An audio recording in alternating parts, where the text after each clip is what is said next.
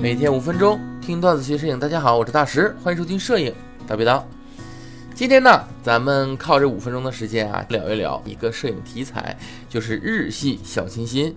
其实啊，这个题材可以说是应用比较广泛的啊，也有很多人喜欢拍这个题材。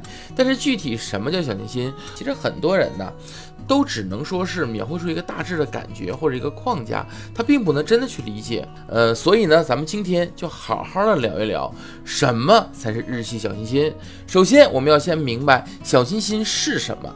小清新这三个字啊，其实最初的呢，指的是一种音乐类型，它最初是指的是一个清新唯美、随意创作风格而见长的音乐类型，就是我们常说的 indie pop 啊，就是独立流行这个音乐类型。之后呢，逐渐扩展到文学。电影、摄影等等各个文化以及历史领域，而在摄影之中呢，我们小清新的风格呢是起源于日本的，以朴素淡雅的色彩、略有过度的曝光、刻意虚焦的效果或者偏冷的色调构成，以这这些为代表风格。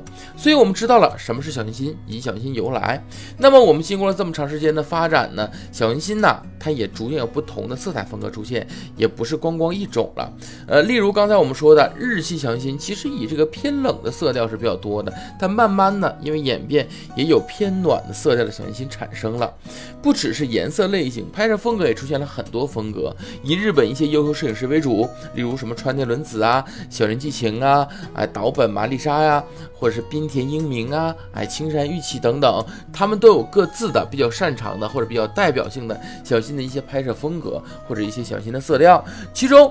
川内伦子是第一个提出小清新风格的摄影师，也是他定义了小清新偏冷色调的风格。而小林纪晴呢，是为小清新打上了治愈系标签的摄影师，也是他将暖调的小清新带入了世人的眼中。至于青山玉起嘛，就甭说了，对吧？他会拍摄一些日本学生的服装，就 J.K. 服。他甚至拍这些学生的一些局部，比如说大腿啊，或者大腿根啊之类的，对吧？啊，拍这种局部，嗯。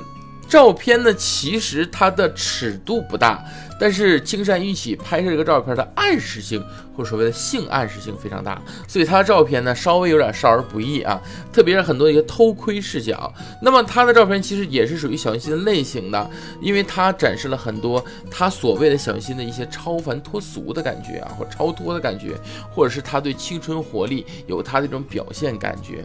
呃，也是因为他给小清新的拍摄呢定义之中也加上了青春。活力的一个词，所以到现在，行星的风格呢，基本上可以用几个关键的词来形容了：淡雅、自然、朴实、安静、温暖、超脱。哎，核心表达青春与活力。所以呢，我们基本上就了解了小清新是什么样的一个风格题材，我们要拍摄什么样的照片能达到是小清新的效果，大家都懂了。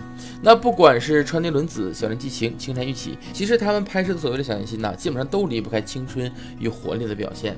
只要你拍摄的里边也能表现出青春与活力的话，那么最少你拍的就属于主流的小清新风格了。啊，就是在大众审美下的日系小清新了。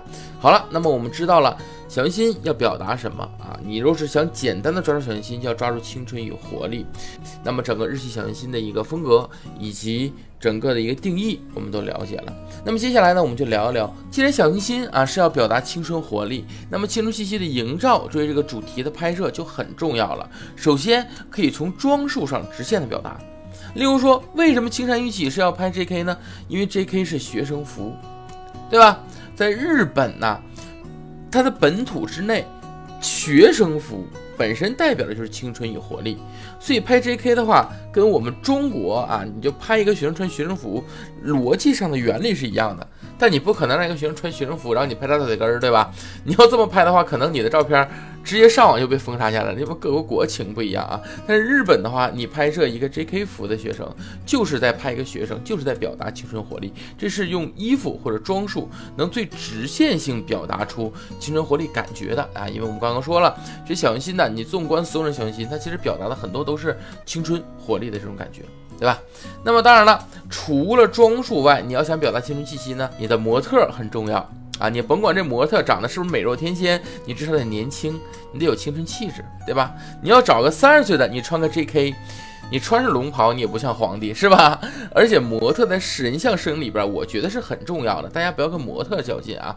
你非要把一个长得难看的拍的好看的，或者把一个不符合这个题材的模特，你非要往这个题材这个方向去拍，你这是自己为难自己的。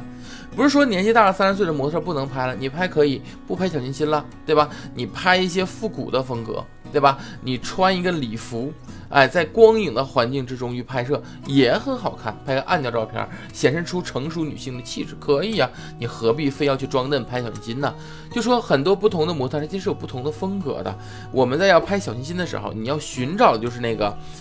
比较青春、比较活泼、比较年轻、有这个活力感觉的模特会比较适合。好，那么刚刚说的一些青春气息的营造啊，我们都聊过了，大家也知道了什么叫做小清新了。好，那么我们今天的内容就到这里啦，欢迎大家点赞、收藏、评论，你的支持是我们最大的动力。